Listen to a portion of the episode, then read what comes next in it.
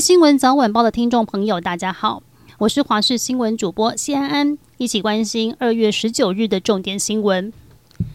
今天上半天，半个台湾都是一片雾茫茫。气象局发布浓雾特报，包括西半部地区及金门、马祖容易有局部雾或低云影响能见度。桃园到台南、南投及马祖已经出现能见度不到两百公尺的现象。新北的能见度也比较低，提醒开车族要特别小心。今天中午过后，东北季风逐渐南下增强，气温会下滑转凉。北部东半部的云量增多，以基隆北海岸、大台北山区依然的降雨较为明显。南部地区的云量也会增多。到周二持续受到东北季风的影响，但水汽会逐渐减少。气温方面，这一波冷空气最冷会落在周二到周三清晨，有机会达到冷气团等级。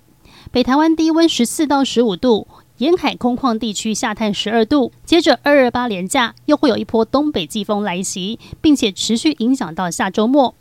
过来这一周，每隔两三天就会有天气及气温上的转变，以北部、东北部地区感受比较明显，中南部相对稳定，不过日夜温差比较大，提醒您多加留意。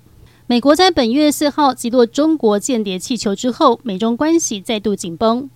美国国务院官员证实，国务卿布林肯已经在慕尼黑安全会议的场边与中国中央外事工作委员会办公室主任王毅会面。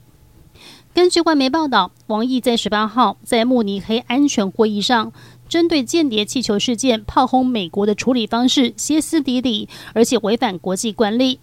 而在王毅公开指控美国后，布林肯跟王毅在慕尼黑一个秘密地点会面。两人会面时间持续一个小时。布林肯表示，他与王毅会面时，王毅并没有针对气球事件道歉。他也强调，中国向美方领空发射间谍气球，不仅侵犯美方主权，也违反国际法。苗栗白沙屯妈祖绕境进香回銮，今天凌晨起驾后，粉红超跑率领庞大信众，沿着西滨台六十一线急行北返。凌晨两点多进入清水分局辖区，由分局长周俊明率队接驾后，粉红超跑沿途只有短暂停驾两处，在清晨五点三十七分交接给大甲警分局后，就马不停蹄继续北上，预计下午将抵达通霄镇慈后宫驻驾。今年回銮时间只有六十四小时，昨天一整天都在赶路，用了将近二十二小时跨越浊水溪来到大肚溪口。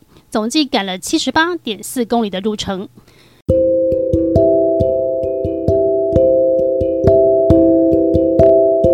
以上就是这一节新闻内容，非常感谢您的收听，我们下次再会。